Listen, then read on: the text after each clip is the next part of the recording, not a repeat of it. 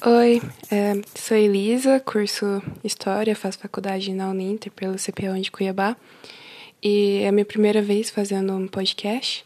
E o tema do meu podcast será Patrimônio, Museus, Mulheres e Escrita.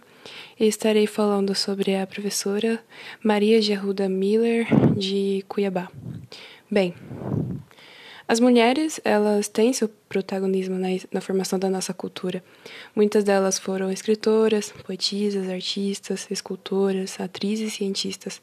Todas elas buscaram e lutaram por seus direitos na sociedade.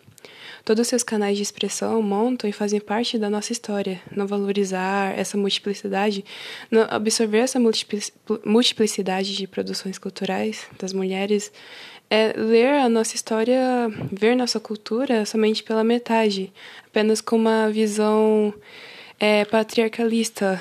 É, a gente vê realmente isso só pela metade, a gente nunca vai ter uma visão completa, né? Por isso que é de suma importância para a gente ver o, também o lado das mulheres, o papel das mulheres na história e no cotidiano, pois somente assim a gente terá é, uma visão completa da nossa história, das nossas gerações passadas. E agora eu vou apresentar a personagem que eu escolhi. Maria de Ponce Arruda Muller, ela nasceu em Cuiabá, Mato Grosso, no dia 9 de dezembro de 1898 e faleceu em, em junho de 1962. Ela atua como professora, dedicou mais de 70 anos no cargo, ela foi professora desde os 16 anos de idade. Ela contribuiu de várias maneiras à sociedade do século passado, mas que até hoje suas ações se repercutem. Ela fundou a revista Violeta, que esteve em circulação até a primeira metade do século XX, e também é, por meio do Grêmio Júlia Lopes, ela também foi que foi fundado por ela e suas amigas, companheiras, e por meio desse grêmio deram início ao movimento a favor do voto feminino para ser inscrito na Constituição de 1934, dando direito às mulheres mato-grossenses de se tornarem eleitoras também. Maria também fundou abrigos para idosos e para crianças, como também é, criou a Sociedade de Proteção à Maternidade e Infância. Em 72 ela lançou o livro Família Ruda, Cuiabá ao longo de 100 anos, com sua amiga Dunga Rodrigues. Em 98 ela publicou Sons é, Longínquos, uma coletânea de poemas dela. E todos esses feitos e saberes de Maria de Arruda Miller é, mudaram o trajeto social e educacional de Cuiabá. Seu, papel na sociedade é, rendeu grandes reconhecimentos e homenagens. E ela ganhou, por exemplo, pelo, é, foi homenageada pelo Ministério da Educação com a comenda de Ordem Nacional de Mérito Educativo, grau de grande, é, grau grande oficial, ou seja, esse prêmio que ela ganhou prestigia quem prestou grandes serviços à educação. E Maria de Arruda Miller foi uma excepcional no segmento educacional.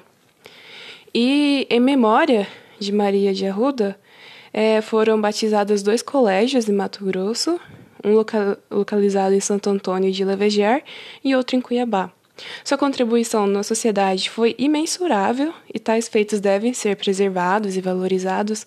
Uma possibilidade, assim, para me melhor preservação da, da memória de Maria de Arruda Müller seria a fundação de uma Casa da Memória, por exemplo, que reunisse seus diversos acervos, como, por exemplo, revistas da Violeta, caso ainda existam cópias, seus livros publicados, documentos relativos a as instituições que ela fundou, reconhecimentos e prêmios por sua atuação na cidade de Cuiabá. As suas conquistas nos servem de exemplo e saber que a memória dessa grande mulher preservada nos motiva a buscar nosso protagonismo frente à sociedade. E essa foi o meu podcast sobre Maria de Arruda, que eu acredito que às vezes a gente não dá a atenção que é devida. Às vezes aqui na nossa própria cidade tem grandes feitos, mulheres que mudaram a nossa história, mudaram o rumo, por exemplo, das mulheres matogrossenses que conseguiram direito ao voto e tantas instituições que foram fundadas por tal mulher e foi foi grande, grande o trabalho dela na, na, na cidade de Cuiabá.